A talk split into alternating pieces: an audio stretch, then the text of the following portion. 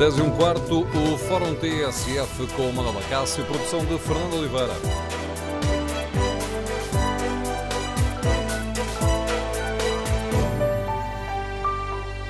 Bom dia, no Fórum TSF de hoje vamos falar de descentralização e de regionalização. É que o Governo aprova hoje a transferência de poderes para as autarquias em áreas como a educação, saúde, transportes, cultura, proteção civil ou conservação da natureza. O Governo decide também alargar as competências das CCDR, as Comissões de Coordenação e Desenvolvimento Regional. Os presidentes destas comissões deixarão de ser escolhidos diretamente pelo Governo, passando a ser eleitos pelos autarcas da região. Ora, no Fórum TSF de hoje, queremos ouvir a sua opinião sobre esta iniciativa do Governo. O que é que o país tem a ganhar ou a perder com a descentralização? As populações eh, ficam mais bem servidas quando as decisões são tomadas a nível local, em vez de estarem dependentes da administração central? Queremos ouvir a sua opinião. O número de telefone do Fórum TSF é o 808-202-173. 808-202-173. A questão é polémica, divide os partidos e vem relançar um debate antigo. Neste Fórum TSF, queremos ainda ouvir a opinião dos nossos ouvintes, saber como é que avaliam as críticas eh, do PS e do CDS, que falam numa espécie de regionalização encapotada ou envergonhada e concordam ou não com a proposta do Partido Comunista Português, um, que ontem avançou com a ideia de uh, avançarmos para uma verdadeira regionalização em 2019. Queremos ouvir a sua opinião. Recordo o número de telefone do Fórum 808 202 173. 808 202 173. Para participar no debate online, basta que escreva a sua opinião no Facebook da TSF ou na página da TSF na internet. Neste fórum, contamos também com o habitual inquérito, está em tsf.pt. Perguntamos muito diretamente aos nossos ouvintes se concordam com a transferência de poderes do governo para as autarquias. Primeiros resultados dão uma larga vitória, assim, 68% dos ouvintes que já responderam estão de acordo com esta iniciativa transferência de poderes do Governo para as autarquias. Primeiro convidado do Fórum TSF de hoje, o Secretário de Estado das Autarquias Locais, Carlos Miguel. Sr. Secretário de Estado, bom dia. Bem-vindo ao Fórum dia. TSF. Gostava que hum, começasse por, uh, por nos explicar, de uma forma tão sucinta quanto possível aos nossos ouvintes, quais são os poderes que o Governo quer transferir para as autarquias. Olha, permita-me que comece por, uma, por um, um, refrão que muitos de nós conhecemos de uma canção do Sérgio Godinho, que diz que a vida é feita de pequenos nadas. E, no fundo, aquilo que, que está na base desta, desta reforma do Estado e na base desta descentralização é passar um conjunto de pequenos nadas que constituem o dia a dia de todos nós, de todos os portugueses, que hoje em dia são decididos a nível central e que terão toda a vantagem em ser decididos ao nível local. E vantagem porquê? Vantagem porque será muito mais rápida a resposta, vantagem porque será muito mais eficiente a chegada às pessoas e vantagem porque uh, a história diz-nos que, que, se consegue poupar dinheiro, digamos, com isso. Um euro é muito mais rentável aplicado a nível local do que a nível central.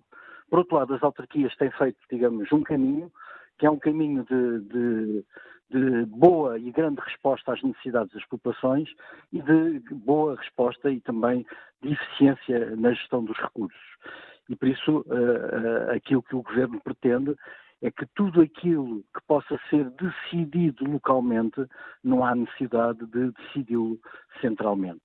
E num vasto pacote de, de de matérias em que envolve praticamente todos os ministérios, digamos, todos eles, todos os ministérios contribuem para que haja uh, competências que hoje são centralizadas e que passem a ser, digamos assim, municipalizadas e com isso as pessoas irão encontrar uma resposta no seu Conselho uh, ao dia de, de, amanhã, a partir das próximas eleições autárquicas, a partir de 2018, que hoje só encontram a nível central. Dê-nos alguns exemplos. Por exemplo, na, na educação, passam a ser as autarquias a gerir o pessoal não docente. Na educação é, digamos, o, o setor que é mais fácil de falar, uma vez que a educação, já, eh, os municípios e a educação já têm uma tradição de, de vários anos de experiência e por isso permite-nos algum à vontade de falar. E por isso há mais de 10 anos que todos os municípios tratam dos jardins de infância e por isso do pré-escolar e do primeiro ciclo.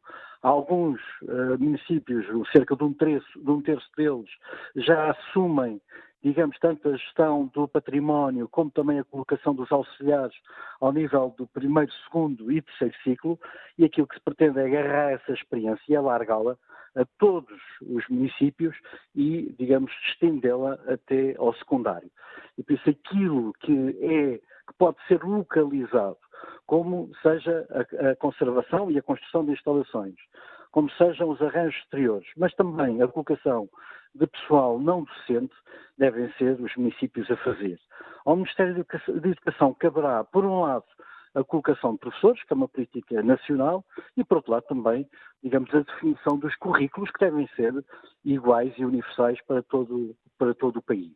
E por isso aqui estamos, estamos num dos setores em que se estende uma experiência que envolve uma parte da educação até ao dia de hoje para todo aquilo que é o ensino, o ensino básico, o ensino obrigatório uh, decorrente dos dias de hoje. Ou seja, os professores continuam a ser contratados pelo Ministério, tal como os eh, médicos e enfermeiros continuarão a ser contratados eh, pelo Governo na área da saúde. Mas no resto aí as câmaras têm também uma palavra acrescida a dizer. Diga? Mas na área da saúde, salvaguardada essa questão dos médicos e enfermeiros, aí as autarquias também vão ter uma palavra acrescida a dizer. Certo, porque aquilo que se passa, aquilo que se pretende e a proposta que será, que será posta em cima da mesa ao nível da saúde é um pouco o de ir, digamos, bebermos um pouco na experiência que temos na educação para transferi-la para a saúde. Ou seja, na saúde, aquilo que será também ao nível do edificado eh, passará a ser da responsabilidade das autarquias, mas, como é lógico, a colocação de médicos, ela deve ser a nível nacional, assim como a colocação de enfermeiros, ela deve ser a nível nacional. E permita que faça uma ressalva no caso da saúde, que não tenho, não tenho visto espelhada, digamos assim, na comunicação social, é que nas, nas unidades de saúde familiar, como elas funcionam como um bloco e como uma equipa, e, e nessa equipa entram médicos e entram enfermeiros, mas também os outros assistentes operacionais. Nas unidades de saúde eh, familiar, os assistentes operacionais serão de gestão do Ministério, ou seja, estas mesmas unidades serão de gestão do Ministério da, da Saúde e não dos municípios. As, todos os outros auxiliares não estão englobados na, nas unidades de saúde familiar, então esses sim poderão e devem ser eh, geridos e contratados uh, localmente. Mas aqui estamos, eh, como disse no princípio, o que está em cima da mesa é seguirmos o bom exemplo que tem acontecido ao nível do país em termos de, de, de, educação. E se tem funcionado assim bem na educação, com certeza que funcionará também bem na saúde. Uma outra questão que tem causado a polémica são os receios de que, com esta transferência de poderes para as autarquias, uh, áreas de gestão uh, essenciais para as populações acabem por ficar muito mais eh, partidarizadas, muito dependente da cor do partido do autarca que está no poder. Não, eu não, não, não acredito nisso, nem isso é, é razão para temer. Ou seja, estamos a falar de de muitos milhares de, de, funcionários e por isso de uma grande, de uma grande massa de funcionários em que falar de partidarização em termos municipais para tantos funcionários é uma tarefa completamente, digamos, impossível.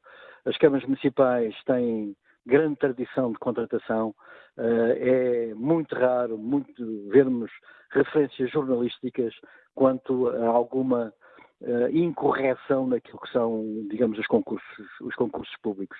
E aquilo que, uh, a concretizar-se aquela que é a proposta do Governo, na esmagadora maioria dos municípios portugueses, estamos a falar em duplicação do seu quadro pessoal, ou seja, não estamos a falar em mais uma dúzia de funcionários, estamos a falar em duplicar, em passar de X para duas vezes X.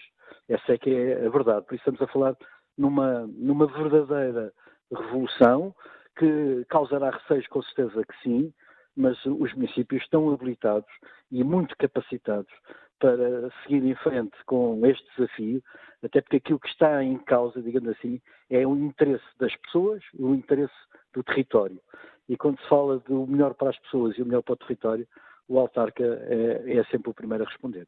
Imagino que com essas palavras que acabaram de dizer, alguns dos nossos ouvintes ficaram a pensar, então mas vamos duplicar o número de funcionários públicos? Não vamos duplicar o número dos funcionários públicos. Aquilo que está em causa é que são funcionários que hoje estão sobre a alçada dos diversos ministérios, que com o processo de centralização passarão para a alçada das câmaras municipais, garantindo-se, digamos, todos os seus direitos e todos os, seus acessos à cadeira. E por isso uh, eles continuam na esfera, digamos, do Estado, até porque as autarquias, digamos, acabam por ser uh, Estado, são a administração local uh, do Estado. E por isso, digamos, saem, saem de um lado para entrar, digamos, no outro, mas dentro de um lado e do outro, o chapéu é o mesmo, que é o chapéu do funcionalismo público e do Estado. Como é que o Governo tem escutado os eh, protestos que temos ouvido ao longo dos últimos dias perante esta proposta de transferência de poderes e também da questão das comissões de coordenação e desenvolvimento regional? Há protestos de confederações patronais, de associações de turismo, incluindo serviços regionais da Administração Central do Estado, que estão preocupados com esta, com esta mudança. Como é que o Governo escuta estas eh, notas de preocupação? Primeiro, todos nós somos sempre resistentes à mudança, não é? Por isso é normal que se interrogue eh, por isto e por aquilo. Perfeitamente, digamos, normal. Por outro lado, também há, há, há um natural desconhecimento sobre a proposta, porque ela tem sido. Temos, temos trabalhado sobre documentos que são documentos provisórios, são documentos de trabalho que constantemente estão sendo aperfeiçoados com o contributo de, de muita gente e por isso há, há, há no meio toda esta discussão bastante, digamos, desinformação. Agora, aquilo que está uh, em causa no que diz respeito às CCDRs é a democratização da sua eleição.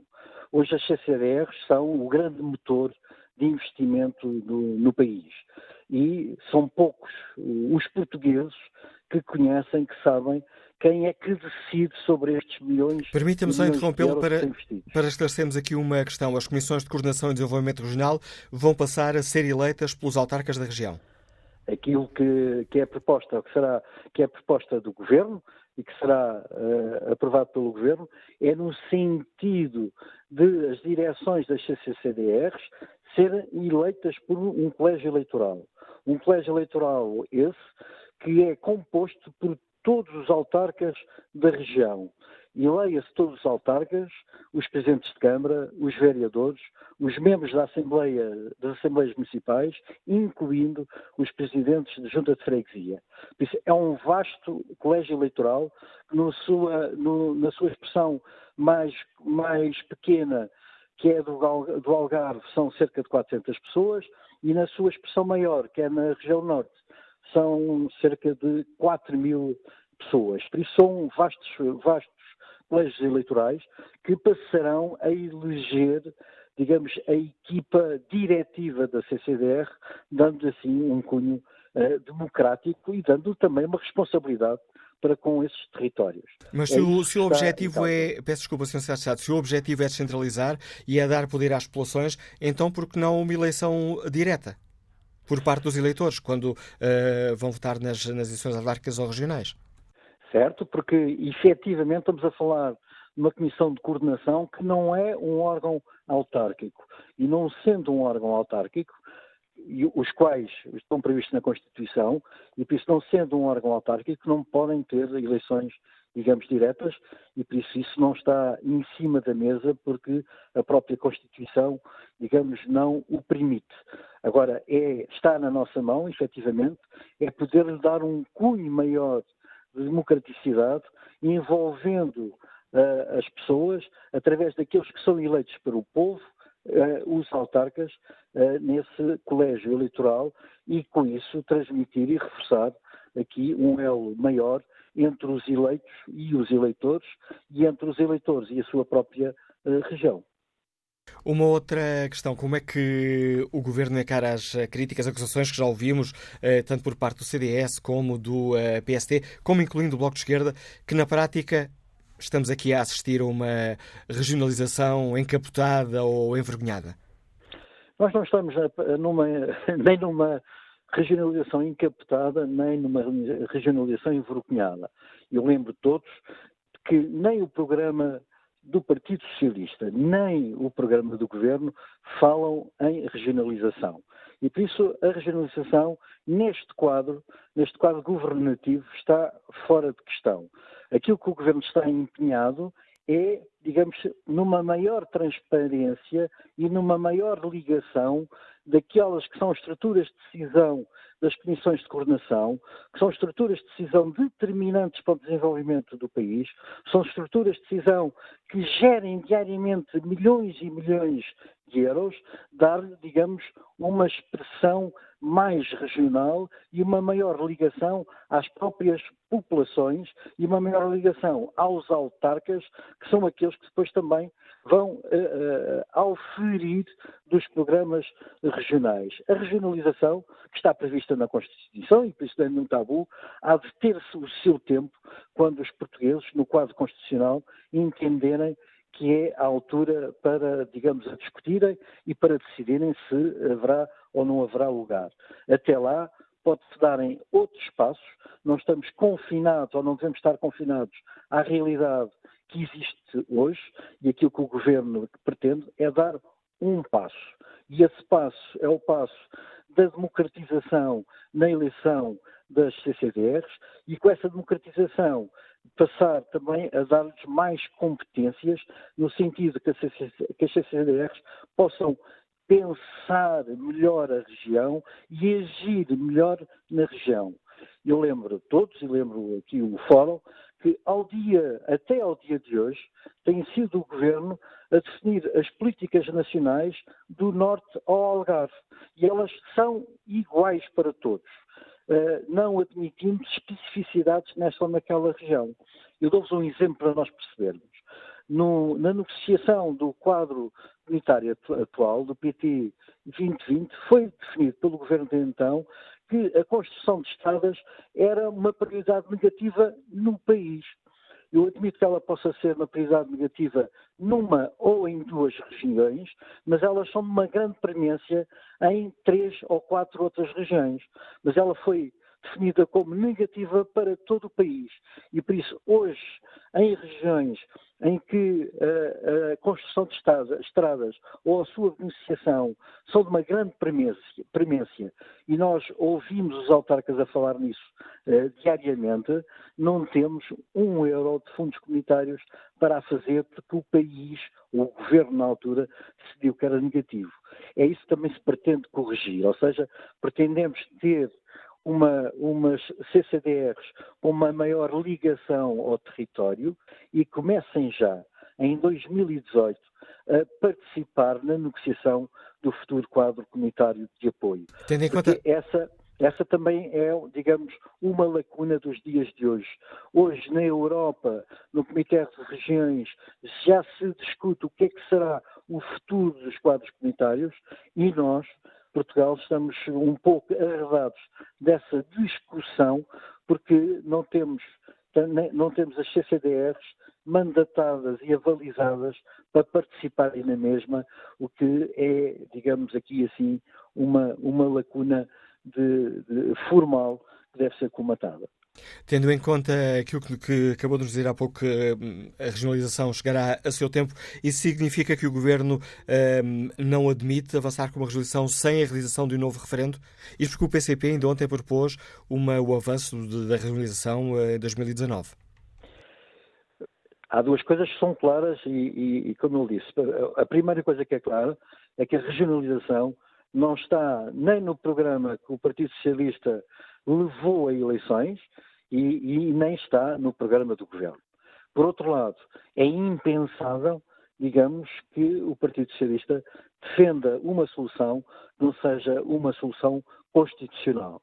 E por isso, a seu tempo, quando se entender que é o tempo da regionalização, com certeza que o Partido Socialista estará nesse debate, participará nessas decisões, mas sempre num quadro constitucional e nunca, digamos, uma vírgula ao lado da Constituição. Mas este não é o tempo de hoje. O tempo de hoje, efetivamente, é darmos um passo ao nível da descentralização de competências podendo, vindo a ter nas CCDRs aquilo que hoje é desenvolvido a nível regional, pelas direções regionais, por isso dar músculo e dar pensamento e dar força estratégica às regiões, tendo nas mesmas, tendo nessas comissões regionais, tendo as mesmas direções eleitas pelos autarcas em vastos colégios eleitorais, reforçando os elos entre eleitos e uh, eleitores.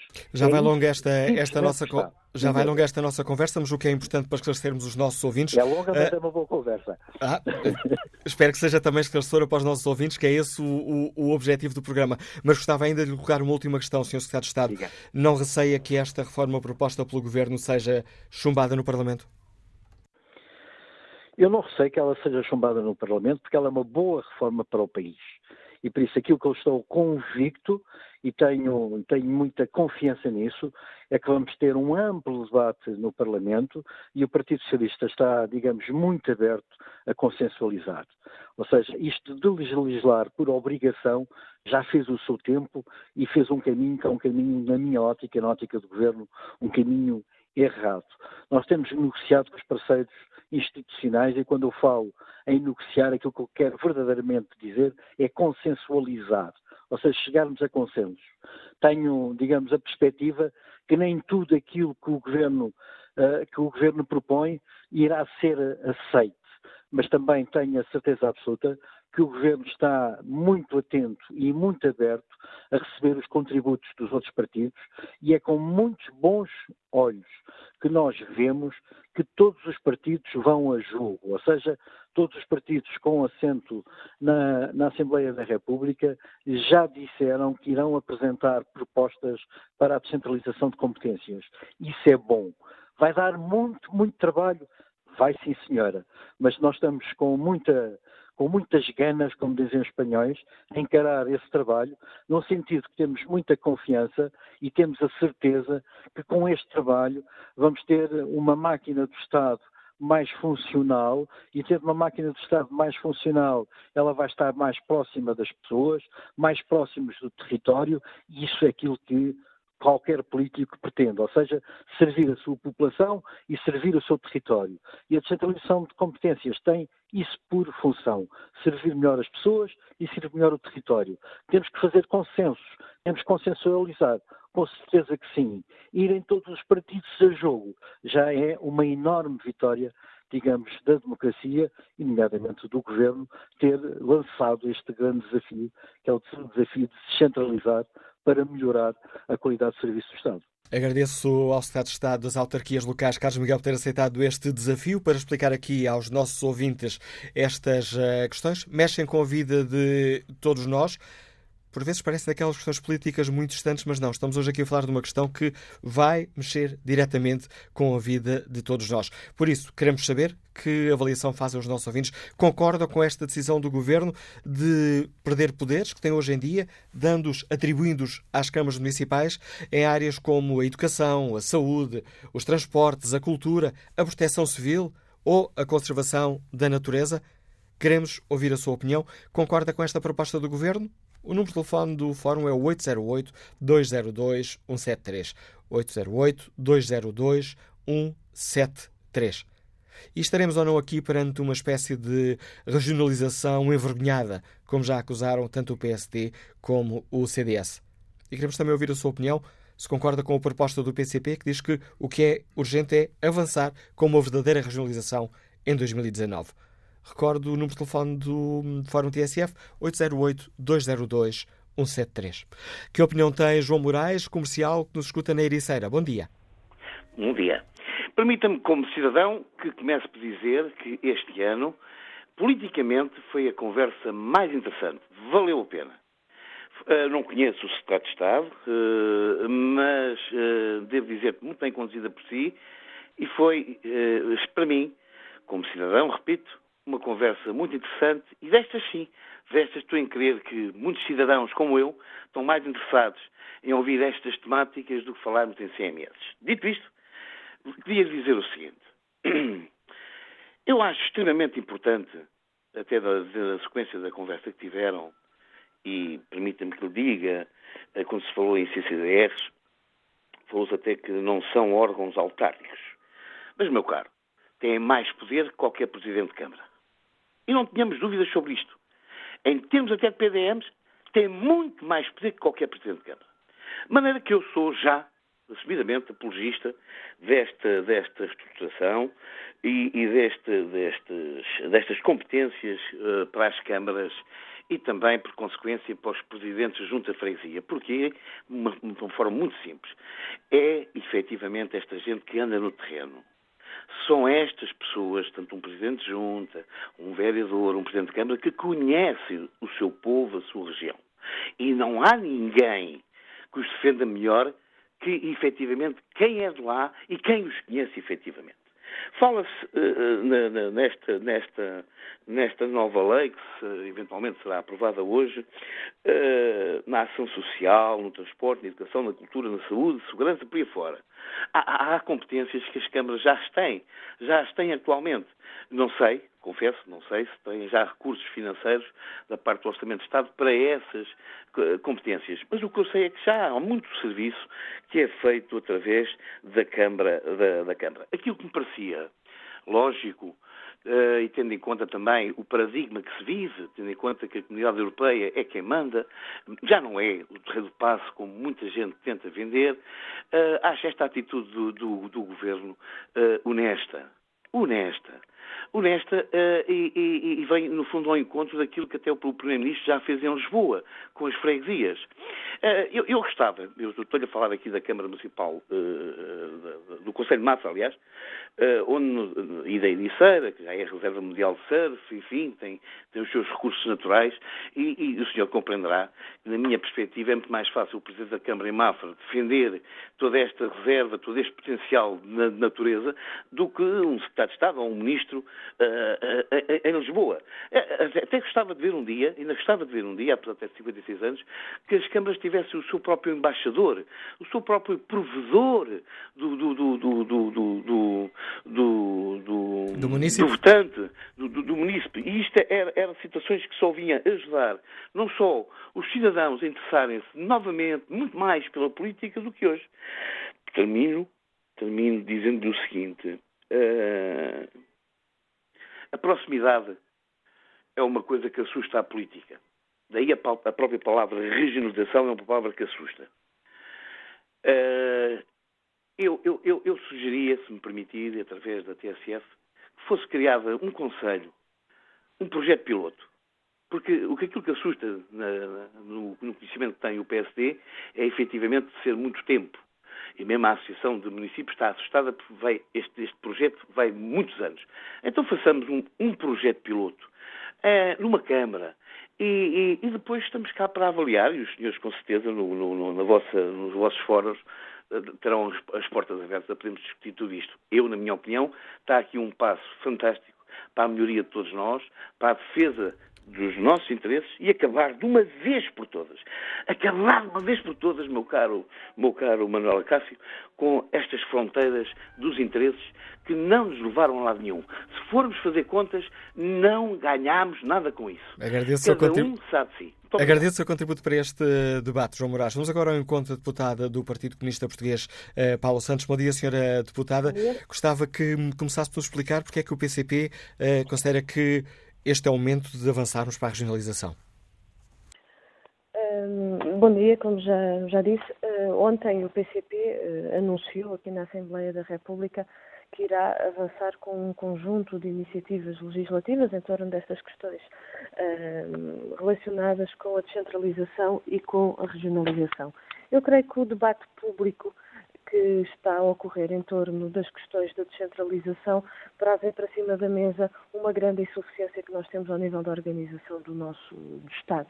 Temos, eh, é verdade que temos um Estado centralizador, também é verdade que foi muito agravado, nomeadamente pelo anterior governo do PSD e do CDS, com o encerramento de um conjunto vasto de serviços públicos e com o encerramento de vários serviços desconcentrados da, da administração central, mas a verdade é que, para que o Estado possa melhor servir os cidadãos, temos que ver cada competência, cada atribuição, em que nível de poder é que fica melhor, ou seja, em que nível de poder é que o seu exercício corresponderá àquelas que são as aspirações das populações. E aquilo que nós, neste debate, que tem vindo para cima da mesa com esta questão da descentralização, é que há competências que não estão bem na administração central, mas verificamos que há competências que também não ficam bem na administração local. E demonstra, de facto, a necessidade da criação de um poder intermédio que está previsto na nossa Constituição, ou seja, aquilo que o PCP propôs com a criação das regiões administrativas. E diga, uh, deixa-me que diga que, uh, obviamente, a, proposta que iremos apresentar é nos termos em que a nossa Constituição prevê, coloca, não iremos fazer nenhuma proposta que contrarie as normas e os princípios constitucionais, mas que, de facto, há essa necessidade premente da criação de um poder regional que permita, naturalmente, o desenvolvimento equilibrado, harmonioso do nosso país, que permita, uh, que permita também uh, que uh, o combate às assimetrias regionais. A proposta do PCP passa por um referendo. Isto que escutámos há pouco aqui, o secretário de Estado, Carlos Miguel, defender que uma medida dessas só mesmo com referendo. Eu, como disse, e por isso é que fiz a ressalva na, nas, minhas, nas minhas palavras, o PCP vai apresentar propostas, vai apresentar propostas de acordo com as normas constitucionais. Se a nossa Constituição prevê que para a criação das regiões administrativas é necessário o referendo, será nesses termos que apresentaremos a nossa proposta. E, portanto, inclui o referendo para que não subsistam dúvidas na sua resposta? Sim. Como é que o PCP avalia esta proposta do, do Governo? É insuficiente? Está-me a falar do conjunto. Esta proposta, sim, exatamente, esta proposta de descentralização, não da regionalização, a proposta que hoje vai a, a, votação, a decisão no Conselho de Ministros. Quando nós discutimos a questão da descentralização, para além deste aspecto que para nós é de uma enorme importância e assume aqui até uma grande centralidade nesta, nesta questão, que é de facto a necessidade de um poder regional, a necessidade da criação das regiões administrativas, há um conjunto de outras questões que importam também ter uh, presentes e que importa também ser analisado conjuntamente quando estamos a fazer este debate, que é uh, não basta somente identificar, ou seja, o objetivo da descentralização é um objetivo uh, que consta inclusivamente também da nossa Constituição, mas é preciso verificar em que condições que condições é que vão ser feitas esta, este conjunto de transferências de competências? Qual é que é a situação atual em que se encontram os municípios e qual é que é o atual contexto? Qual é a previsão de evolução uh, do exercício dessas mesmas competências? Ou seja, quando estamos a fazer esta discussão, uh, e a lei quadro, uh, que na nossa opinião deve espelhar e deve dar resposta a todas estas questões que estamos a colocar. É preciso ter em conta que as autarquias vieram, ainda hoje se sente uh, no seu dia a dia, mas que uh, foi, foi-lhes imposta uma asfixia financeira que criou enormes dificuldades uh, para dar resposta e na concretização seu, do, das atribuições e competências que já hoje têm, por isso consideramos que é fundamental e que é necessário consolidar o, o conjunto de recursos alocados às autarquias para as atribuições e competências que já hoje elas têm. Quando uh, falamos de novas competências, é preciso avaliar, ehm, para além daquela questão de fundo que já referi, em que nível de poder é que efetivamente uh, o seu exercício uh, conduz à prestação de melhor serviço público para, para, para as populações, mas é preciso também avaliar as condições financeiras, as condições humanas, as condições organizacionais, as condições materiais. Não só, ou seja, de forma a responder aos problemas que hoje existem. Para dar um exemplo concreto. Uh, conhecemos, sabemos uh, que há enormes carências, por exemplo, ao nível dos assistentes operacionais nas escolas. Uh, é é preciso assegurar que as escolas têm os assistentes operacionais que são necessários. É preciso verificar eh, e, e, obviamente, atribuir os meios eh, que se coadunam com essa mesma necessidade. É preciso verificar qual é que é a evolução e as necessidades que vamos ter nos próximos tempos. Ou seja, todos estes aspectos, todos estes elementos e todos estes aspectos têm que ser naturalmente, eh, devem naturalmente estar em cima da mesa. Permita-me que ainda acrescente uma questão que há pouco não referi, porque muitas das vezes neste debate é referido medida a proximidade, uh, o conhecimento da realidade concreta e, obviamente, que são aspectos que valorizamos, uh, valorizamos bastante. Mas uh, a questão central não está, uh, relativa, não está uh, na forma como é colocada a questão. A questão central está se são atribuídos efetivamente os recursos e os meios que são necessários para responder uh, para não só dar cumprimento cabal uh, a este conjunto de competências, mas responder inclusivamente às aspirações por parte das populações e aos problemas concretos que existem, uh, de que, qual é que é a proximidade que existe e o facto de se conhecer efetivamente os problemas, se depois não há meios para intervir sobre eles. Ou seja, não é aqui que está a resolução da questão, são obviamente valores relevantíssimos e que nós consideramos que em todos os níveis de poder esta é uma preocupação que deve estar presente, mas mais do que isso é que depois eh, quem tem a competência esteja, tenha de facto as condições para o seu exercício e não continuarmos uh, com problemas por resolver uh, e, até aqui. E agradeço a Sra. Deputada Paulo Santos a participação neste Fórum TSE, ficando assim mais clara a posição do Partido Comunista Português e, ficando aqui essa informação, proposta do Partido Comunista Português para, para uma regionalização passará por um referendo. Bom dia, Sr. Deputado Álvaro Castelo Branco, deputado do CDSPP. Como é que o CDSPP avalia esta proposta do Governo de descentralizar competências para as autarquias?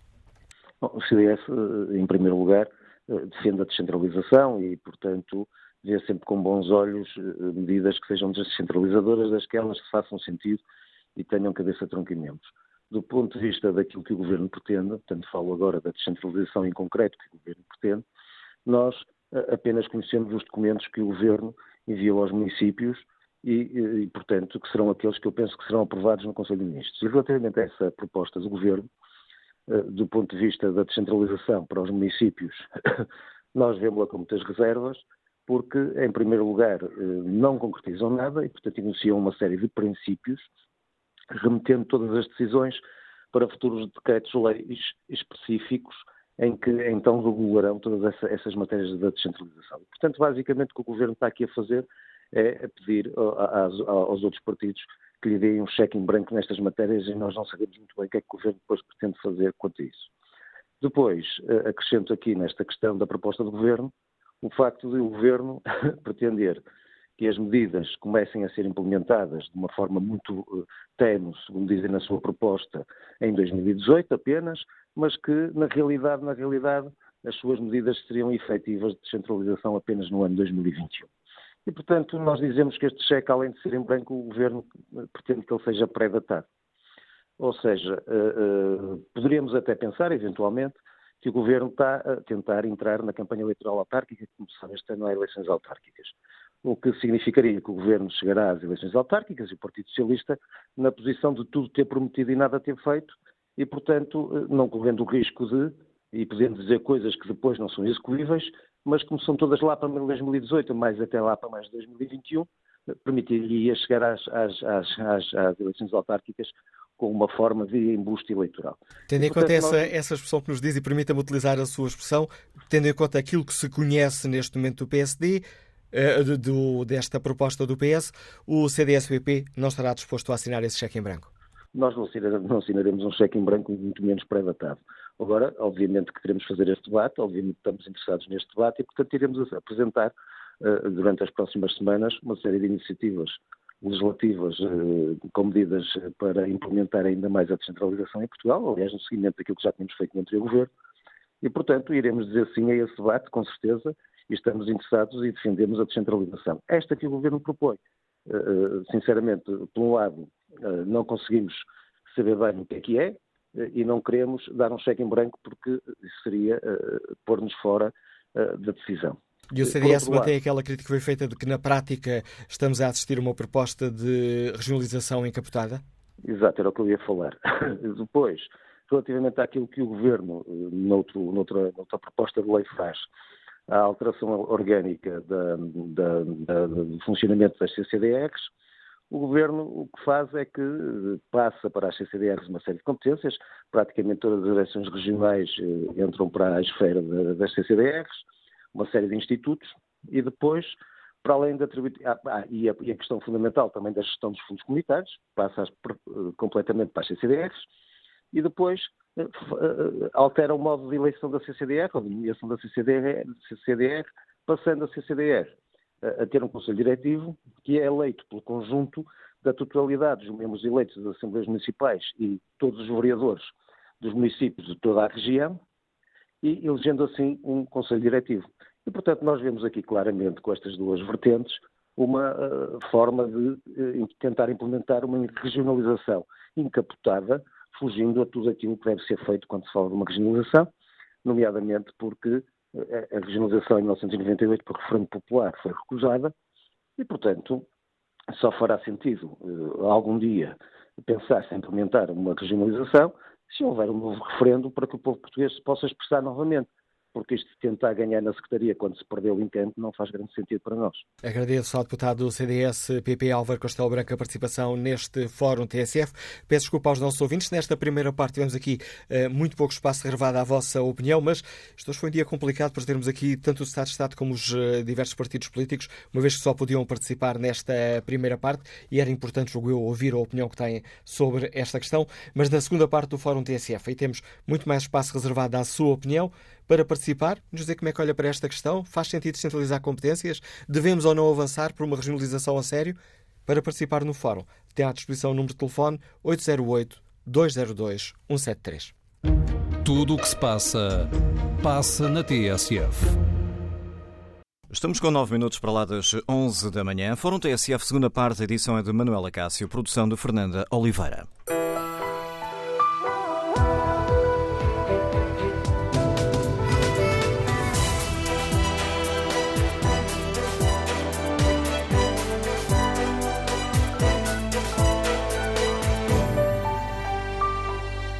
Retomamos o debate no Fórum TSF, onde falamos de descentralização e de regionalização e retomamos o debate com o contributo da deputada social-democrata Berta Cabral. Bom dia, sou deputada, bem-vindo ao Fórum Muito TSF. Bom dia. Sei que tem um avião para apanhar daqui a poucos minutos.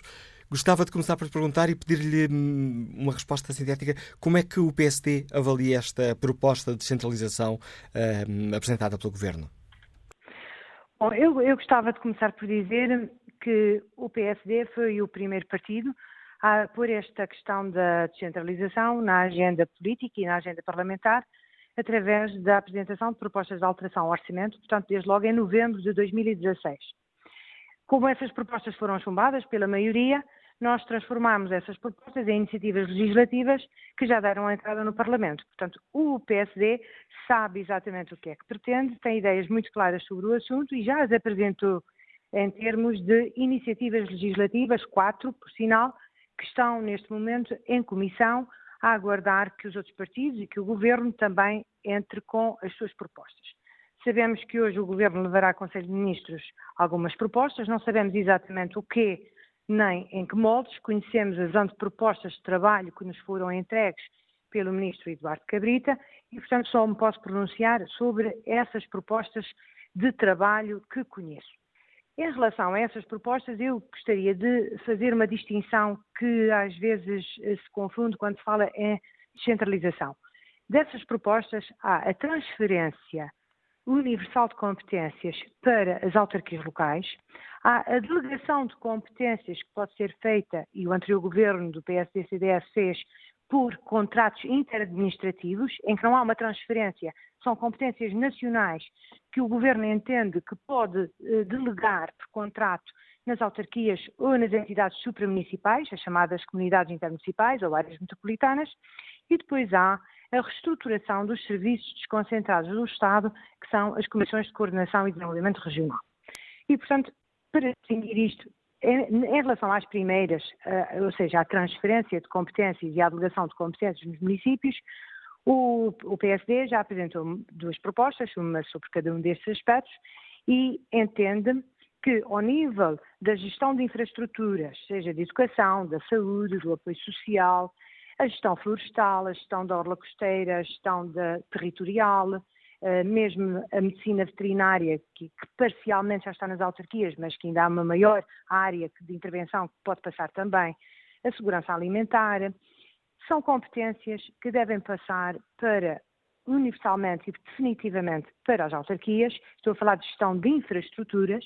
Uh, para as autarquias, assim como a gestão de pessoal, de algum pessoal, não o pessoal médico, não o pessoal de enfermagem, não, não os professores, mas o pessoal não, uh, de, não educativo, auxiliares, administrativo, etc., pode perfeitamente ir até ao secundário. Já hoje são as autarquias que exercem essas competências, o que nós queremos é alargar para o secundário.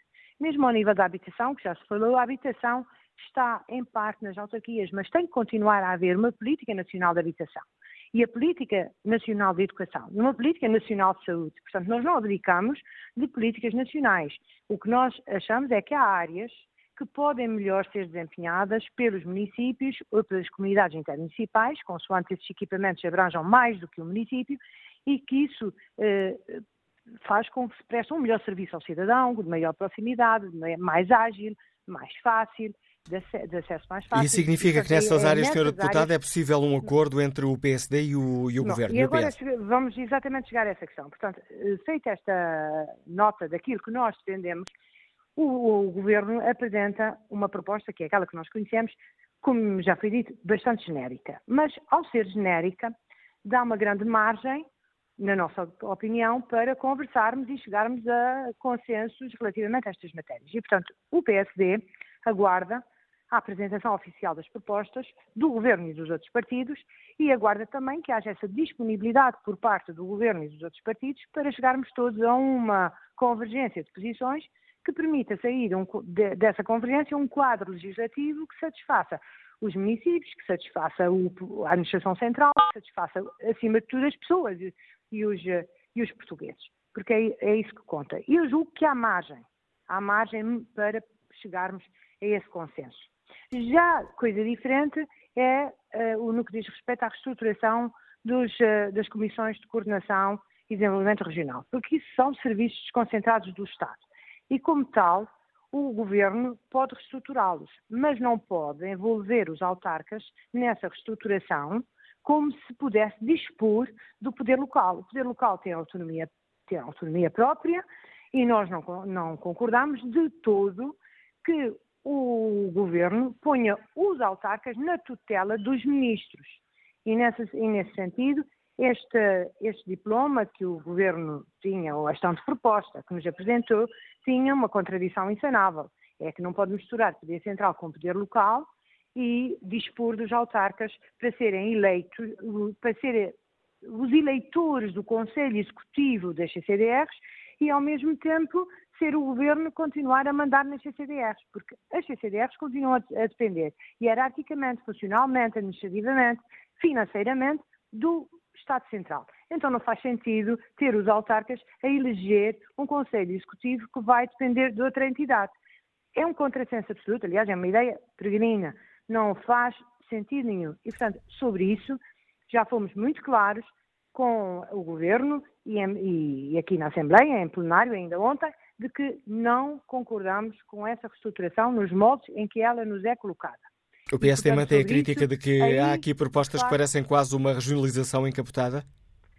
É, olha, é encapotada e é enviesada e é um contrassenso, eh, eh, porque do ponto de vista operacional é absolutamente um contrassenso, porque há eh, municípios que dependem de uma CCDR para votar, se essa proposta fosse avante, e que dependem de outra CCDR para receber os fundos comunitários. Portanto, só aí já se percebe, isto é apenas um exemplo concreto, para se perceber que é absolutamente inoperacional o, o, o projeto, a proposta que o Governo apresenta ao nível da reestruturação das CCDRs. Mas eu também eh, lhe digo, não sei se essa vai entrar já no Parlamento, nos moldes em que nos foi apresentada.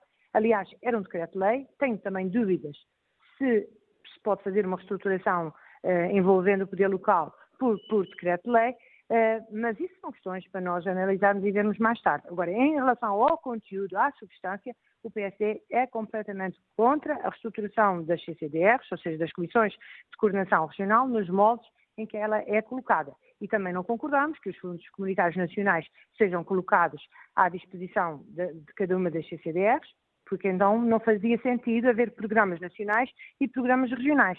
Os programas regionais já são da competência e da responsabilidade das CCDRs. Os programas nacionais têm que continuar a ser nacionais para haver uma redistribuição equitativa em função das necessidades de cada região. Agradeço à deputada social-democrata Berta Cabral a participação neste Fórum TSF, deixando assim clara a posição do PSD sobre esta questão.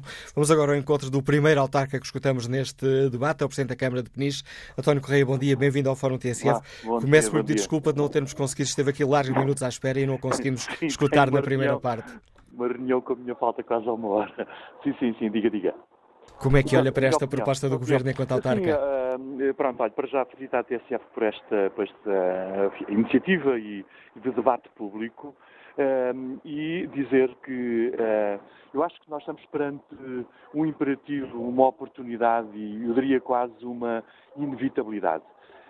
eu acho que não é incompatível a questão da descentralização com o caminho, uh, definir o caminho da regionalização. Aliás, eu sou um dos defensores da regionalização, mas às vezes há, há expressões que o povo português utiliza, como esta do quem não caça com cão pode caçar com gato.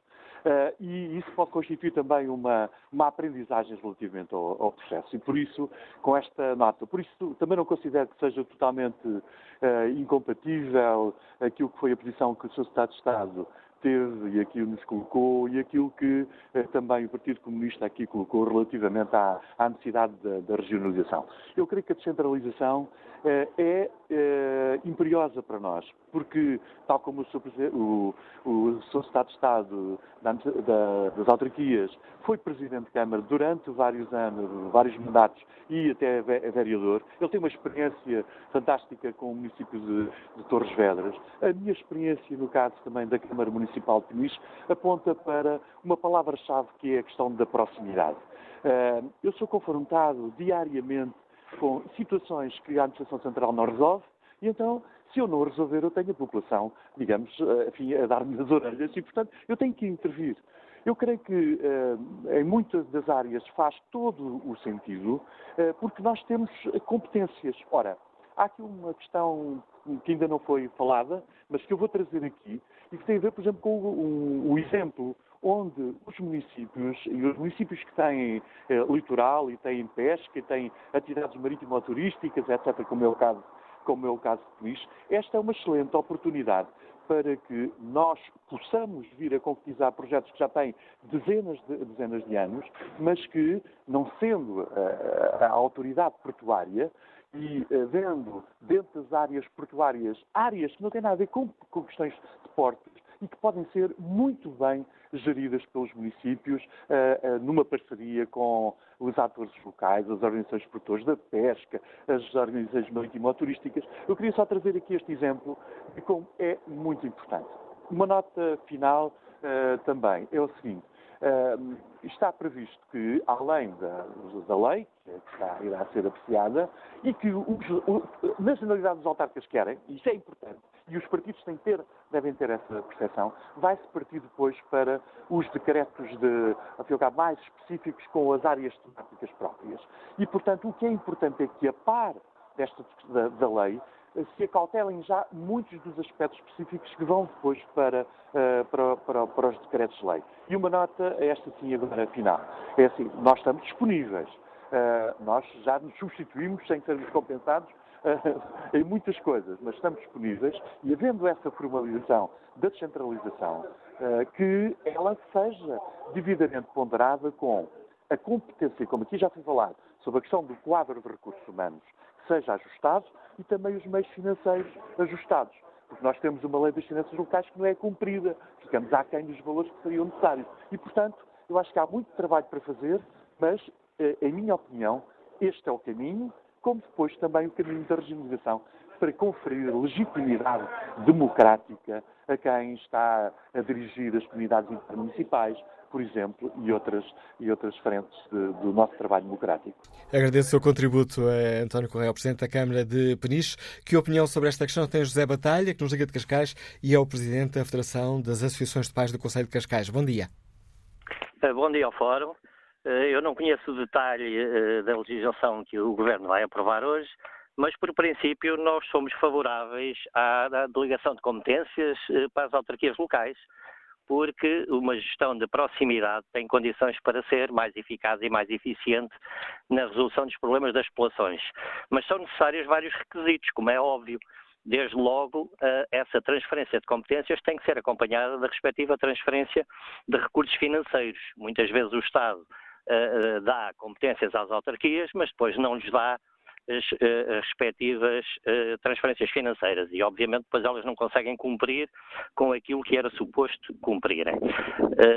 Depois é preciso perceber que nós temos municípios muito diversos. Nós temos municípios que têm centenas de milhares de habitantes, que têm estruturas administrativas capazes, dotadas de recursos humanos em quantidade e em qualidade suficiente, e temos municípios que têm poucos milhares de habitantes, envelhecidos, a própria estrutura administrativa dos municípios é frágil, e, portanto, tudo isso tem que ser eh, ponderado, tudo isso tem que ser eh, equacionado. Depois, é necessário que os próprios municípios uh, sejam capazes e queiram ouvir os intervenientes que estão no terreno. Porque, senão, às tantas, uh, também, apesar de estarem mais próximos com o Governo Central, não conhecem o detalhe uh, das várias escolas, no caso da educação, que é, que é o caso que me uh, preocupa mais, uh, mas outras situações. Depois ainda é necessário que os municípios não se demitam da sua participação cívica na vida da comunidade nós temos uma participação cívica muito baixa e, e por vezes, eh, nem nos damos ao trabalho de ir votar nos autarcas que queremos que dirijam as nossas terras eh, e depois eles ficam um bocadinho em roda livre e aí eh, a situação pode ser, eh, pode dar aso a situações eh, não desejáveis. Portanto, desde que tudo isto seja ponderado, seja assegurado, a gestão de proximidade tem condições para ser mais eficaz e mais eficiente. Eh, nós em Cascais assinámos o contrato interadministrativo de ligação de competências e, eh, não estando todos os problemas resolvidos, não há dúvida que melhorou bastante a situação das escolas, nomeadamente em termos de colocação, de assistentes operacionais e esse pessoal que neste momento é colocado pela Câmara e que antes eh, as coisas não funcionavam muito bem. Agradeço o uh, seu uh, contributo para este debate. José Batalha, próximo uh, participante neste debate em viagem, é o atual Presidente da Câmara Municipal de Torres Vedras, Carlos Bernardes, que sucedeu na liderança da Câmara ao atual Secretário de Estado dos Municípios. Bom dia, Sr. Presidente. Como é que olha para esta proposta? Bom dia a todos os ouvintes da, TSF. Uh, olho com esta proposta com, com bons olhos, uh, na medida em que há uns anos esta parte temos vindo a discutir uh, aquilo que são competências para os municípios e efetivamente chegou a hora de tomarmos decisões. Uh, embora o Sr. Primeiro-Ministro, digamos, colocou este assunto na agenda e toda a sua equipa governamental, onde o Sr. Presidente da República também tem tido aqui um papel importante, aglutinador, no sentido de conseguirmos um consenso político para esta, esta matéria. Digamos que da parte dos municípios eh, a receptividade é uma receptividade eh, que ao dia de hoje também ela eh, é consensual, mas acima de tudo podemos prestar um melhor serviço às nossas comunidades, um serviço de proximidade na área da educação, um serviço de proximidade na vertente social, na vertente da saúde, no sentido de que possamos, a esse nível, prestar serviços de qualidade ao cidadão. Esse tem que ser o objeto principal. E, efetivamente, ao dia de hoje, aquilo que também tive a oportunidade, eh, ao longo da viagem que estou a fazer, ouvir alguns intervenientes, nomeadamente com responsabilidades políticas uh, no Parlamento uh, do nosso país, é que já estão a fazer contas do ponto de vista político-partidário. E este é um assunto demasiado sério para ser trabalhado dessa forma. E, portanto, há disponibilidade dos municípios para podermos vir a ter uma política de descentralização efetiva, com as respectivas uh, compensações financeiras. A própria lei das finanças locais está desadequada e, portanto, ela, uh, do ponto de vista legislativo, também tem que fazer aqui um percurso que seja equilibrado, quer para o Estado português, quer para os municípios, no sentido a que possamos uh, cada vez mais prestar serviços de excelência às nossas comunidades e serviços de proximidade. E, portanto, julgo que estão dadas todas as referências e todos os referenciais nesse domínio. O domínio é vastíssimo, citei aqui três áreas, mas há outras áreas no território, como Torres Vedras, por exemplo, uma área do litoral, onde existe uma imensidão de entidades a subentender o litoral e, portanto, os municípios podem ter aqui um, um papel importante nesta vertente, na medida em que, hoje em dia, há instrumentos de planeamento e de ordenamento do território que balizam, efetivamente, as responsabilidades de uns e as responsabilidades de outros. Os próprios municípios, ao dia de hoje, também estão apetrechados de eh, meios técnicos que podem ter aqui um papel importante eh, na coordenação eh, do modelo. Bem sei que há municípios de de dimensão menor que poderão ter maior dificuldade a esse nível. Mas também é um nível intermédio e tem a ver com, com as comunidades intermunicipais, podemos desenvolver projetos uh, tendentes a que os mais pequenos possam, uh, por essa forma, receber também uh, um conjunto de boas práticas daqueles que têm melhores condições técnicas para o efeito. e na região oeste estamos ao dia de hoje a desenvolver um projeto muito, muito interessante a esse nível e que tem a ver com o novo regime de transportes de passageiros. E, portanto, onde os, os 12 municípios estão a trabalhar num modelo que foi descentralizado da Administração Central para os municípios e que estamos a trabalhar com, com grande intensidade no sentido de prestar uma melhor qualidade de serviço de transportes passageiros numa comunidade como é a região do Oeste. É um exemplo muito claro.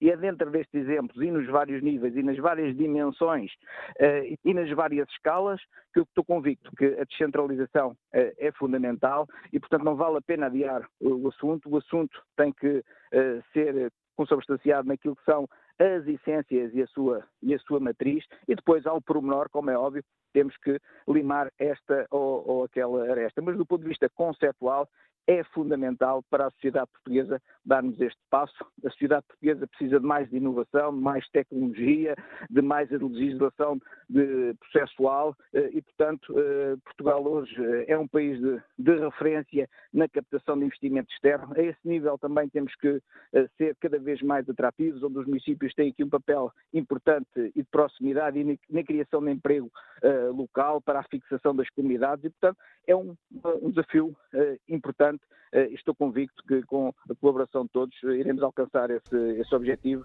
eh, e pondo de lado, de certa forma, a politiquice em detrimento daquilo que é objetivo, que é servir os nossos concidadãos, seja no norte de Portugal, seja no sul uh, ou no centro, e que haja aqui efetivamente uh, políticas integradas e com dimensões que possam corresponder a essas mesmas expectativas. Agradeço a sua participação e esses exemplos que nos uh, deu, o testemunho do Presidente da Câmara Municipal de Torres Vedras e que opinião tem o engenheiro José Martins, que nos escuta em Lisboa. Bom dia.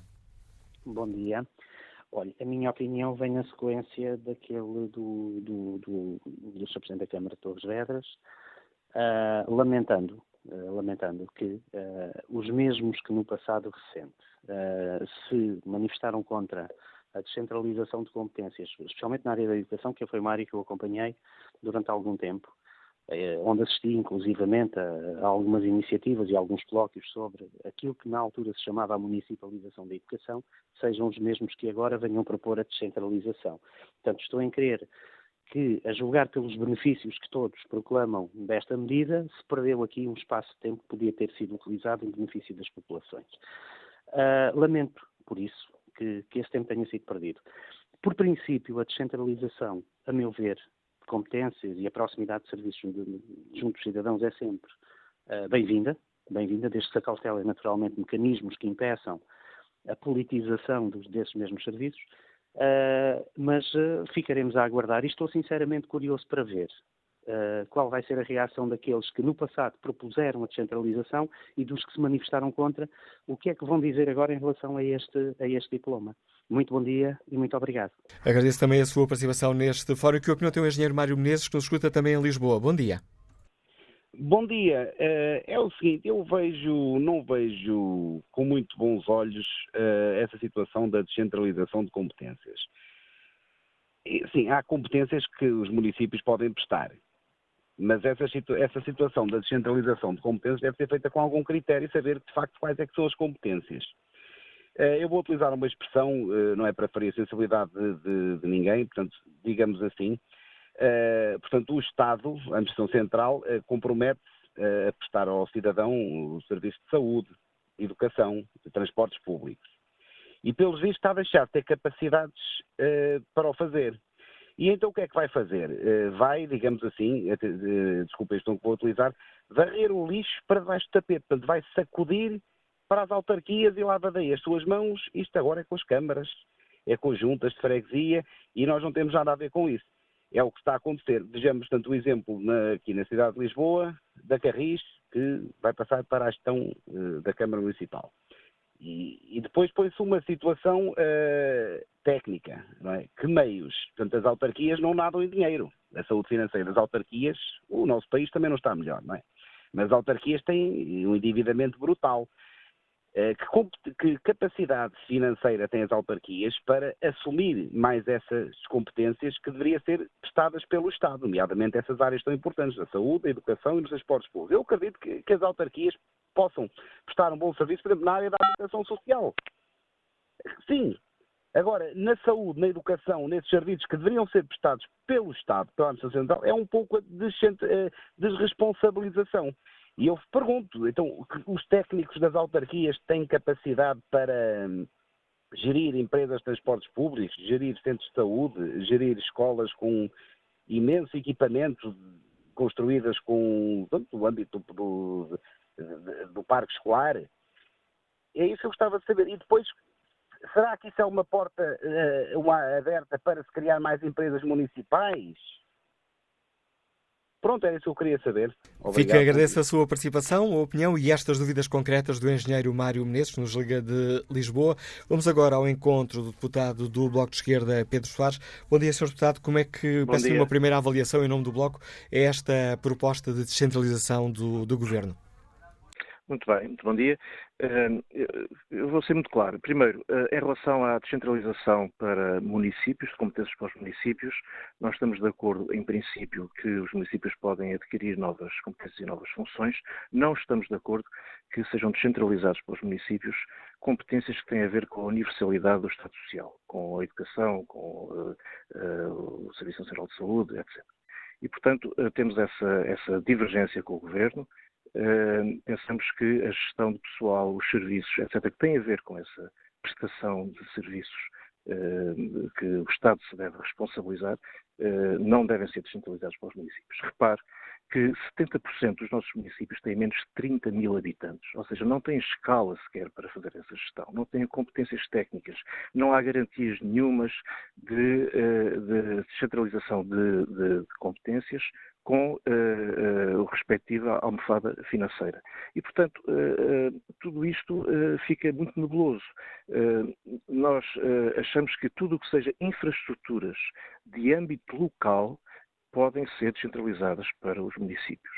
Tudo o que tem a ver com serviços que o Estado deve garantir a sua universalidade não podem ser descentralizados para os municípios. E era preciso que o Governo tivesse essa clareza e não tem tido até agora essa clareza. Pensamos também que, eh, tendo em conta esta eh, dispersão eh, dos municípios, porque de facto é a realidade portuguesa, e, é bom que assim seja, é bom que os municípios tenham esta escala dos 30 mil habitantes, o que é estranho com certeza é haver municípios com 500 mil ou 600 mil, mas não é isso que está agora aqui em discussão. O problema é que a concentração de poderes em municípios com uma escala tão diminuta a concentração de poderes no município e, em particular, devido à nossa legislação no Presidente da Câmara, pode ser perversa em termos da porosidade eh, da nossa democracia local. E acho que isso não pode deixar de ser tido em conta. E eu não ouvi no debate esta questão, e esta é uma questão para nós central. Não há descentralização se não houver eh, maior participação dos cidadãos, maior proximidade com os cidadãos, se não houver mais capacidade de intervenção e de, uh, e de decisão dos cidadãos.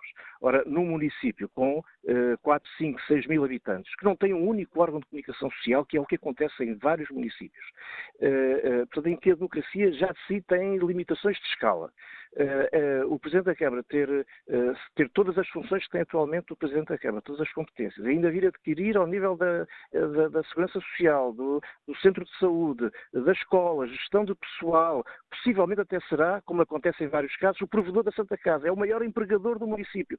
Bem, nós não, não, não, não, não nos conciliamos com esta, com esta ideia e, portanto, nós achamos que, havendo uh, competências que podem perfeitamente ser descentralizadas para os municípios, aquelas que têm caráter local e de termos de infraestruturas, todas as outras, de facto, devem ter uma outra escala de descentralização. E é isso que o Governo se recusa a falar, que é a escala intermédia, a escala regional, como lhe queiram dizer, da, da descentralização. Oh, sim, Sr. Deputado Pedro Soares, o Bloco de Esquerda há... considera que, que, é, que o país deveria avançar para uma verdadeira regionalização? Repare, o, o, que nós consideramos é que isso deve estar no horizonte estratégico do processo de descentralização. O Governo, neste momento, também diz que não consegue fazer tudo agora em termos de descentralização do que pretende fazer. E, portanto, tem uma, uma, uma, uma escala de uh, concretização ao longo de vários anos. E porquê é que retira dessa escala, desse horizonte, a regionalização? Uh, isso não se compreende. Não há um único documento do Governo e do Partido Socialista que fale em regionalização. Então, o Governo que assuma que não quer regionalização Bem, então o debate é outro. Agora, uh, responsáveis do governo virem dizer que este não é o momento para a regionalização, muito bem. Então qual é o momento? Uh, isso não é claro por parte do Governo e é lamentável que não seja, porque o Governo devia estar a, a, a, negociar estas matérias na esquerda parlamentar, não o está a fazer, está a privilegiar a negociação com o PSD. Esta reforma da descentralização é quase copy-paste do que era o projeto do ex-ministro Miguel Relvas, eh, e, portanto, eh, e por isso mesmo teve que retirar do horizonte a questão da regionalização para poder negociar com o PSD. A experiência que nós temos tido nos últimos tempos de negociações do governo com a direita tem dado mau resultado. Bem, o governo que assume essa responsabilidade. Agora, o Sr. Presidente da República e o Primeiro-Ministro não venham dizer que há um grande consenso à volta disto, porque não há, de facto. Não há, como aliás já, já se mostrou das várias intervenções parlamentares eh, de, de, de deputados do, do Parlamento eh, neste, neste, neste fórum. E, portanto, eh, aqui as questões são muito claras, não são politiquices, são muito claras. Primeiro, que, que, que descentralização é que se pretende? Que competências? Se forem competências de âmbito local, muito bem para os municípios, muito bem. Se forem competências do âmbito da universalidade dos serviços do Estado Social, educação, saúde, etc, etc, não estamos de acordo. E isso que fique absolutamente claro, não estamos de acordo que passe a ser o município a gerir o pessoal das escolas e a gerir o pessoal do centro de saúde e a gerir o pessoal da segurança social, etc. Não estamos de acordo com isso. Fica clara essa posição. Uh, Gostava só de esclarecer uma questão. Há pouco perguntou então qual é o tempo da regionalização para o Governo. Qual é o tempo. Essa é, pergunta, essa é a pergunta que nós temos feito ao Governo. Afinal, e para o Bloco de Esquerda, qual é o tempo da regionalização? Ou qual deveria ser o tempo da regionalização? No nosso ponto de vista, pensamos que um, uh, avançamos agora para a descentralização de algumas competências, aquelas que eu referi, para os municípios, parece-me correto. E colocar no horizonte eh, até ao final da legislatura, a possibilidade de se começar a avançar para um processo de, de regionalização. Porque repare que quando se fala de descentralização, quando o governo fala, fala de descentralização, fala muito de proximidade, de subsidiariedade, etc. E como é que se compreende então a descentralização de competências para órgãos que nem sequer são eleitos, como é o caso das comunidades intermunicipais e das CCDRs?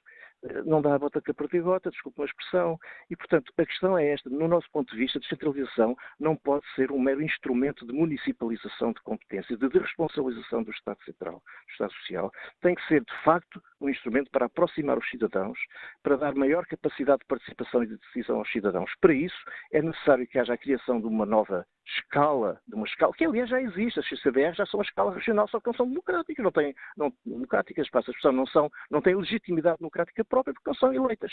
E o Governo quer fazer aqui um híbrido, não é? Que é uma CCDR que tem a, a eleição com a participação dos municípios, mas continua a depender do Estado Central. Bem, isto não existe, isto não tem sentido nenhum.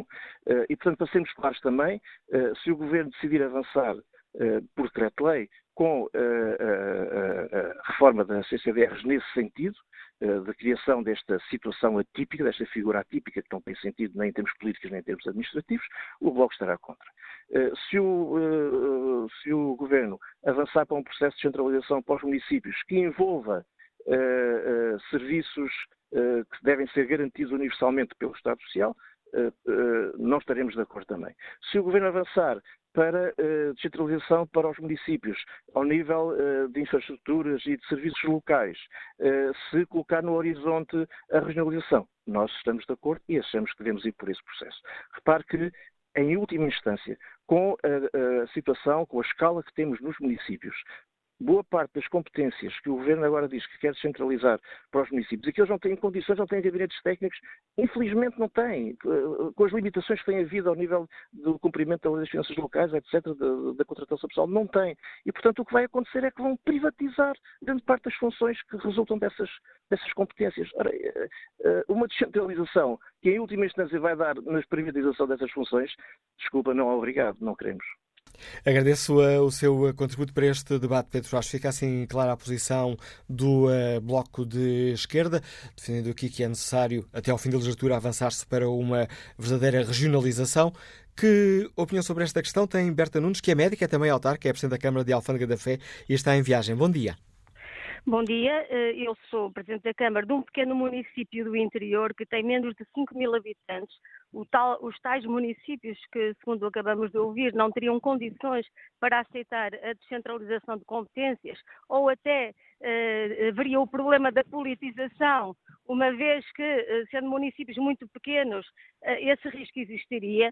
Eu quero dizer que estou absolutamente contra o que eu ouvi agora mesmo no sentido de que nós não só estamos capacitados, embora é evidente quando se uh, faz essa descentralização de competências terá que vir o respectivo envelope financeiro, mas a verdade é que neste momento nós já fazemos muitas uh, dessas tarefas, por exemplo, na área social, o município de Alfândega da Fé eh, já está a fazer muito trabalho na área social, na área da saúde, na área da educação, que no fundo eh, acabamos por eh, fazer aquilo que o Estado não consegue fazer, uma vez que é um Estado muito centralizado e os pequenos municípios sofrem muito talvez até mais que os grandes municípios, com essa centralização, porque estamos muito longe do poder e muitas vezes não, não somos compreendidos. O nosso país é heterogéneo, o nosso país tem uh, necessidade de combater as assimetrias e promover a coesão territorial. A descentralização, na minha opinião,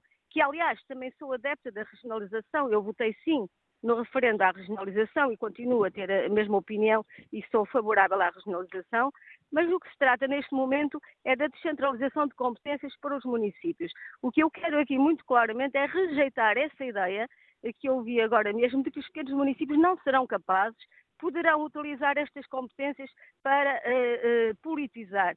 E eu lembro que Alfândega da Fé, um pequeno município do interior, foi o primeiro no índice de transparência municipal com 100 pontos. E eu acho que isto diz tudo sobre a capacidade dos pequenos municípios serem transparentes e, aliás, a, a, política de proximidade obriga-nos a ser transparentes, porque se não formos, os nossos municípios não nos perdoarão. Nós temos uma um, uh, escrutínio, nós temos um escrutínio dos nossos municípios muito maior, provavelmente, que os, que os grandes municípios, porque uh, estamos mais próximos ainda, estamos todos os dias a falar com eles, temos que justificar as nossas decisões. Enfim, ao contrário do que muitas vezes é passada essa ideia de que haverá falta de capacidade ou falta de transparência nos pequenos municípios, eu acho que neste momento, e eu sou autarca há oito anos, estou no segundo mandato, uh, acho que neste momento temos todas as capacidades para assumir aquelas competências que estão na lei quadro, não só temos a, a capacidade, como já o estamos a fazer em muitas situações, e uh, por isso mesmo sou uh, completamente favorável a que avance este processo de descentralização para os municípios com o respectivo envelope financeiro, negociado com a Associação Nacional de Municípios. E também aqui quero dizer que não deve haver um horizonte, um horizonte temporal muito alargado, porque nós estamos habituados no nosso país a que se façam leis quadros que depois nunca são regulamentadas e nunca passam à prática. E eu aqui, eh, e mesmo a Associação Nacional de Municípios, isso já foi debatido, todos consideramos que é muito importante que eh, os decretos eh, setoriais avancem ao mesmo tempo que avança a discussão da lei quadro e que esse trabalho seja feito o mais rapidamente possível para não sermos confrontados com uma situação como, por exemplo, a regionalização que está na Constituição há muitos anos e que uh, uh, ninguém, até ao momento, uh, conseguiu levar à prática. E por isso vamos avançar, vamos debater, vamos encontrar as melhores soluções a bem do país, sem preconceitos em relação aos pequenos municípios. Nós temos capacidade, nós somos transparentes, nós somos capazes. Não digam que nós não somos capazes, isso não é verdade.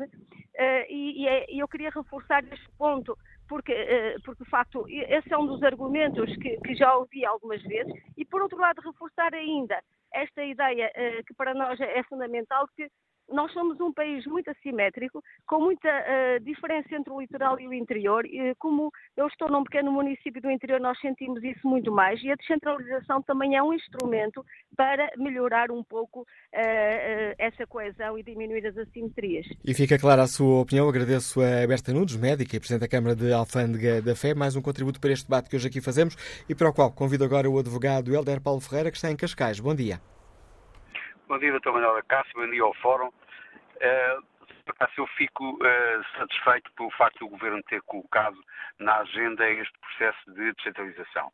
Eu acho que, até tendo em conta as intervenções que têm vindo a ser feitas ao longo do Fórum, que, digamos, o Governo acaba por uh, vir a adaptar aquela que é, ou melhor, a vir consagrar em lei aquela que já é uma realidade de hoje, que é os municípios, os municípios serem chamados, digamos, a responder às necessidades da população.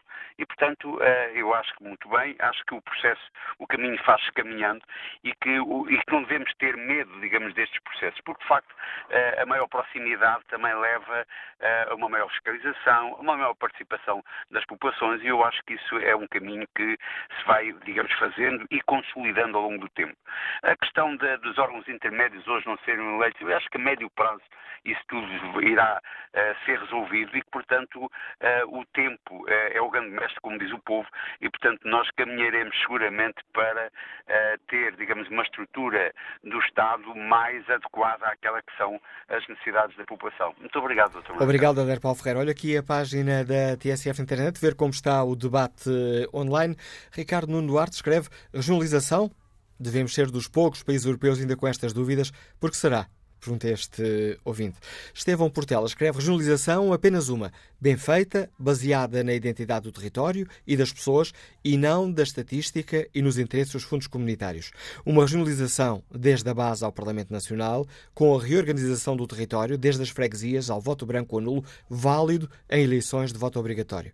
E depois acrescenta Estevão Portela, governadores de região e senadores representantes dessa região no Parlamento Nacional, eleitos por sufrágio direto ou seja, não uma mísera descentralização encapotada, e esta é encapotada entre aspas, mas uma regionalização onde cada uma das regiões possa defender os seus interesses no seio dos interesses nacionais.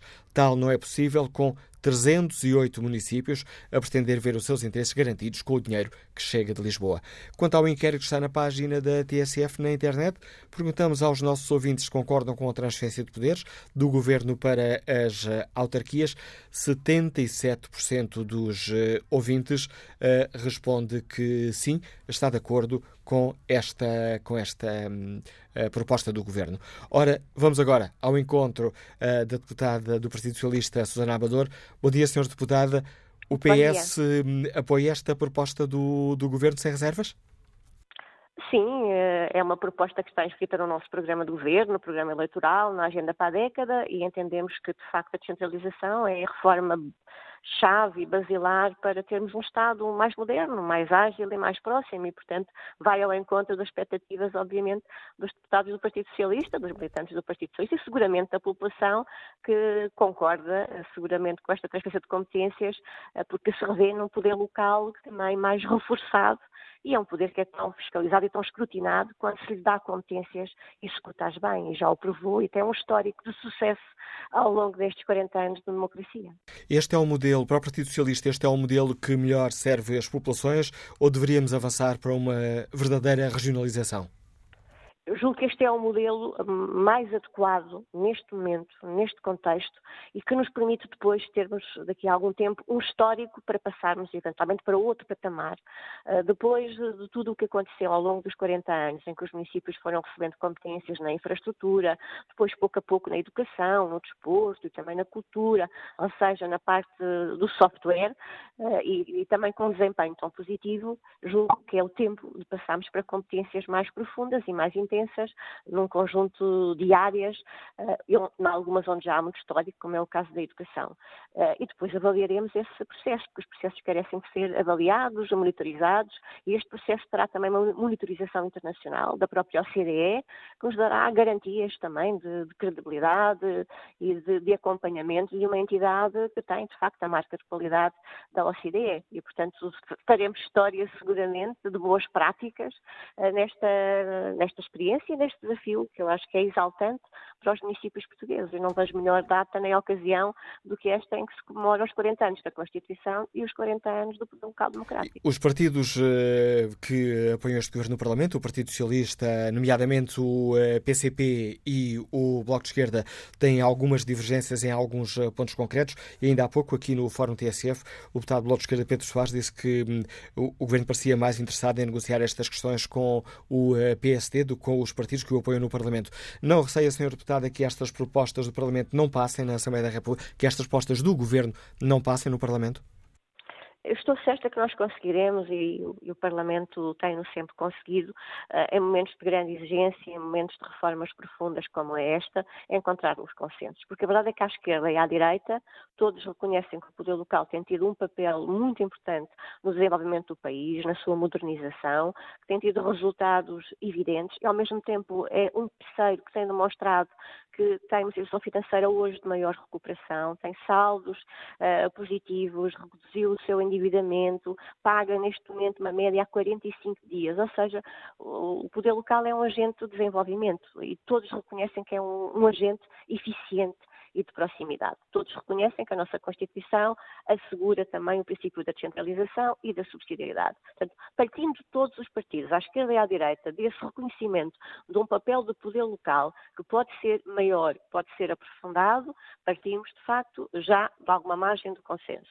Agora, em termos de soluções, em termos de, de propostas, teremos todo um debate na generalidade, na especialidade, teremos aqui a ANP, a ANAF, outras entidades, para encontrarmos as melhores soluções soluções para o país, que é isso que nos preocupa. Melhores soluções para as pessoas que, pode, que devem e merecem ter respostas mais ágeis, quer na área educativa, na área da saúde, na área da cultura, uh, entre outras áreas que estamos, são, são dezenas de áreas que, que, passarão para as autarquias, quer para os municípios, quer para as freguesias, e estou certo que quer o Bloco de Esquerda, quer o Partido Comunista, quer o PEV, uh, encontrarão connosco essa margem, esse, esse caminho comum, uh, porque no caso do Partido Comunista tem também um histórico muito grande nas autarquias e sabe perfeitamente a importância do que é atribuirmos competências maiores e maior responsabilidade aos autárquicas, que têm respondido sempre com muita eficiência, porque são o poder mais fiscalizado, Agradeço. são o poder mais escrutinado e por isso tende sempre a correr bem.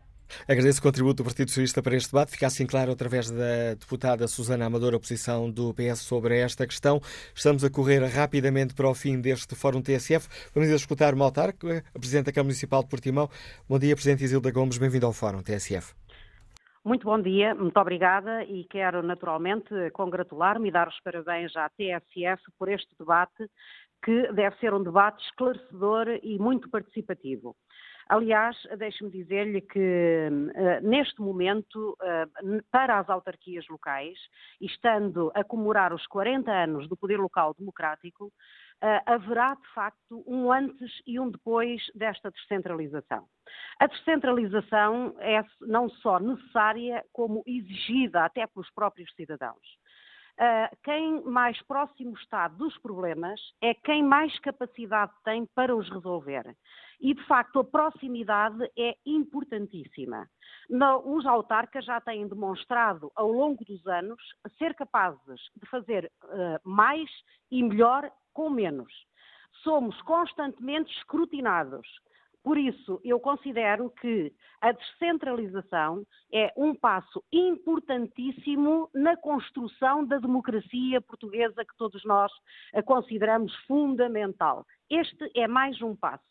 Aliás, em zonas, inclusivamente como a de Portimão, uma zona uh, litoral, uma zona com, com mar, com rio, os problemas que se colocam são de tal modo complicados, o número de entidades envolvidas são de tal modo elevadas que se torna muitas vezes muito complicado e muito difícil executar aquilo que são os próprios instrumentos de planeamento. E, portanto, eu considero que é fundamental que esta lei quadro, obviamente, que hoje esperamos que seja aprovada, que depois venha a ser discutida e debatida no âmbito dos decretos-leis setoriais, através de grupos de trabalho que já estão constituídos, e por isso que se aprofunde exatamente o que é que nós todos pretendemos e o que é que é melhor não é para as autarquias, não é para os autarcas, é para os cidadãos. E fica a opinião e esse pretendemos... desafio que nos deixa Silda Gomes, a quem peço desculpa por uh, interromper nesta base final do raciocínio, mas já ultrapassámos aqui em quase um minuto e meio o tempo que nos estava disponível para este uh, debate. Agradeço a sua participação escassos segundos, olha a opinião de Manuel Reider, que escreve na página TSF Internet que esta questão, pela sua natureza, motiva opiniões também elas descentralizadas e depois explica, eu já fui apoiante da própria regionalização, contudo, depois de ter vindo viver para o Conselho de Setúbal, receio pelos efeitos perversos da tendencial partidarização da gestão dos setores em causa e isso pode acontecer em todo o país. Quanto ao inquérito que está em tsf.pt, 76% dos ouvintes concordam com a transferência de poderes do Governo para as autarquias.